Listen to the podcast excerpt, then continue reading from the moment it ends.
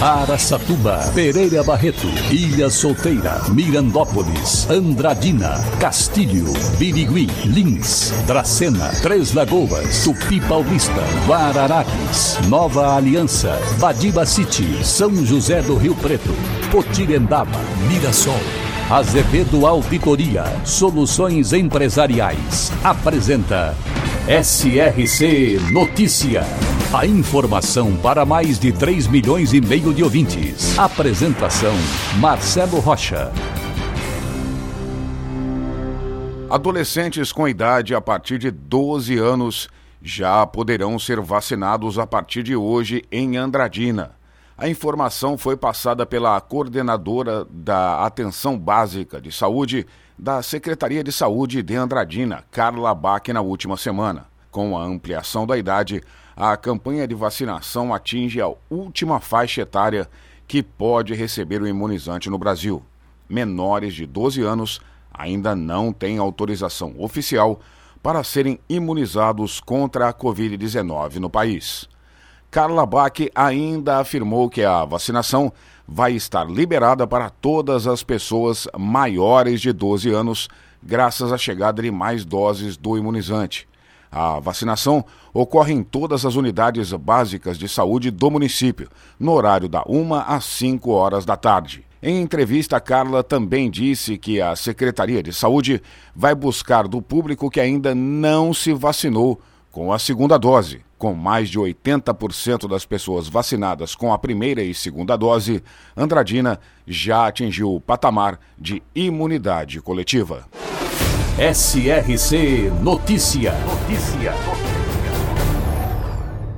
O prefeito de Lins, João Pandolfi, afirmou que a prefeitura está negociando com investidores e cuidando da aproximação de empresários locais para a viabilização de um parque aquático no município. João Pandolfi disse que já houve várias reuniões entre investidores, mas ressaltou que o projeto não será bancado pela prefeitura. O prefeito confirmou que trabalha para atrair investidores para a cidade e para o projeto.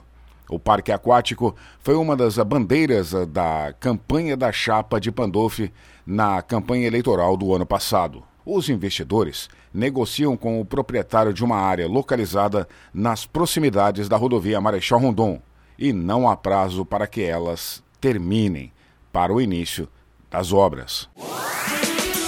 Barbosa, na região de Araçatuba, tem como principal fonte econômica a pecuária e a indústria artesanal de telha. Barbosa, com mais de 7 mil habitantes, hoje é conhecida também pelo turismo. Barbosa, também presente no SRC Notícias.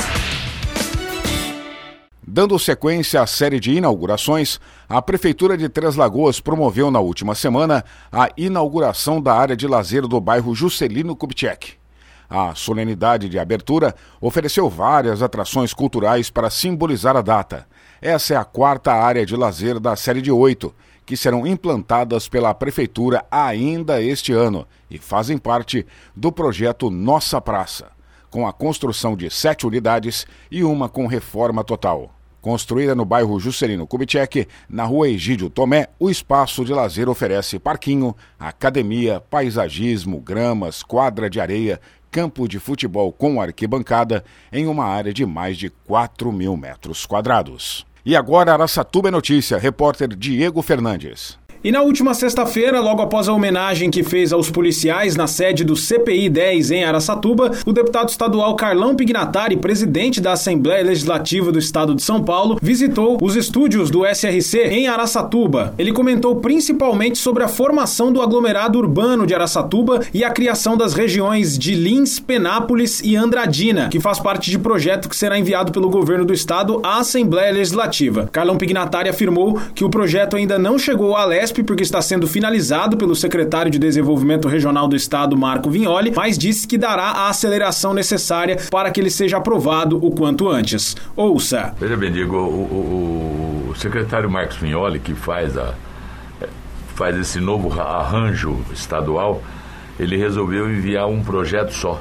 Então ele não enviou para a Assembleia, ele está terminando os, os últimos trâmites legais para enviar um projeto de lei para a Assembleia, onde se cria a região metropolitana aqui de o aglomerado urbano de Araçatuba, a região dos Grandes Lagos, que é Votuporanga, Fernandópolis, Jales e Santa Fé, a região de Birigui, eh, de Birigui não, de, de Penápolis, de Andradina, então vai só num projeto. Assim que chegar na Assembleia, nós vamos dar uma celeridade enorme. O aglomerado, é, é, a região metropolitana de Jundiaí chegou a 10 dias, nós já aprovamos essa semana, porque isso não há inconveniente nenhum, não tem deputados favoráveis, então a gente espera que a gente consiga fazer com muita rapidez isso para começar a reorganizar as regiões do Estado. Carlão Pignatari também defendeu esse projeto e disse que ele será importante para o desenvolvimento das cidades da região. É muito importante porque você começa a fazer o aglomerado urbano de Aracatuba, vai melhorar o transporte público intercidades, né? vai melhorar a saúde entre essas cidades. Eu acho que vai, ter que, vai haver uma melhora muito significativo aqui para a região. Durante a entrevista exclusiva, Carlão Pignatari também falou sobre o período em que ficou como governador em exercício do estado, entre os dias 26 de outubro e 2 de novembro, devido à viagem do governador João Dória para Dubai e o afastamento do vice-governador Rodrigo Garcia na oportunidade por problemas pessoais. Carlão Pignatari, nesse período, vetou um projeto do deputado estadual Arthur Duval, do Patriota, que acabava com a meia entrada em eventos no estado de São Paulo. Carlão explica por que vetou o projeto, mas defende a ideia de Arthur Duval de discutir o tema. O veto foi porque existe uma lei federal que tem um regramento próprio para ela. É um projeto que começou na inconstitucionalidade. Mas não só por isso. Eu acho que nós temos direitos que já estão adquiridos há muito tempo aqui, né? do aposentado, do jovem, do estudante. E a justificativa do deputado Arthur é uma boa justificativa. Nós temos que falar sobre a meia entrada em São Paulo e no Brasil. Hoje você pode aqui Pega aqui a, a Jovem Pan, então vai fazer um show e vai cobrar. Pode ir 100% de meia entrada. Não tem lógica, não tem racionalidade. Como é que você faz o cálculo da receita para poder fazer a despesa? Então isso vai ter que ser discutido melhor.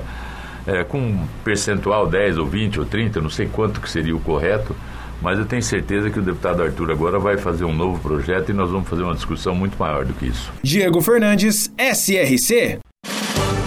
Para empresas inteligentes, Azevedo Contabilidade e Soluções Empresariais. Serviços de contabilidade e auditoria com profissionais com experiência nas áreas de gestão empresarial. Rua Bandeirantes 1438, fone 18 31 17 4500. Escritórios em Araçatuba, Bauru e São Paulo. Acesse azevedo.cnt.br. Azevedo Contabilidade e Soluções Empresariais. Há 28 anos oferecendo oferecendo serviço de qualidade. Nosso compromisso é com o seu sucesso. A Prefeitura de Mirassol, por meio dos departamentos de obras, serviços municipais e assessoria do meio ambiente, iniciou na última semana a instalação da Areninha SP, no bairro Regisol. O espaço vai receber um campo de futebol society com grama sintética, alambrados, iluminação de LED e, em anexo, haverá uma quadra de basquete 3x3. O valor total do equipamento disponibilizado com recursos do Estado de São Paulo, através da emenda da deputada Analice Fernandes, é de 350 mil reais. O prefeito Edson Hermenegildo foi até o local acompanhar as obras e afirmou que o objetivo é revitalizar toda a área e oferecer opções de lazer aos moradores locais e dos bairros próximos. O equipamento faz parte do programa Areninhas SP, do governo do estado de São Paulo. Treze cidades das regiões de Araçatuba, de Andradina, São José do Rio Preto e Lins vão ganhar poços para o abastecimento de águas no município no começo de 2022. O governo do estado de São Paulo lançou nesta semana um processo de licitação para a abertura de 141 poços profundos em 125 municípios do estado através do Departamento de Águas e Energia Elétrica. O objetivo do governo estadual é reforçar a segurança hídrica destes municípios. Alguns deles tiveram muitos problemas no abastecimento de água durante o período de estiagem este ano. Mirandópolis, por exemplo, que fez parte e vai fazer parte dessa lista, chegou a ficar mais de quatro meses em racionamento de água, após as represas do local secarem devido à falta de chuvas. Outro município que teve problemas com o abastecimento foi Guararapes, que não chegou a entrar em racionamento, mas precisou fazer constantes alertas à população para a diminuição do consumo durante o período da seca. Serão mais de 120 cidades beneficiadas, entre elas Neves Paulista e Olímpia, na região de Rio Preto, Dracena, Bilac, Cafelândia e muitas outras. O processo licitatório aberto pelo governo estadual prevê a contratação de uma empresa de engenharia que deve executar o serviço nessas cidades, em um período de seis meses. A ideia do Estado é entregar as obras prontas no primeiro semestre de 2022. As obras devem começar no mês de janeiro. Esse projeto é bem parecido com o que o governo federal deu início em maio deste ano, quando construiu poços artesianos de poços profundos para o abastecimento de 190 cidades no Nordeste brasileiro. Marcelo Rocha, SRC. Azevedo Auditoria Soluções Empresariais apresentou SRC Notícia.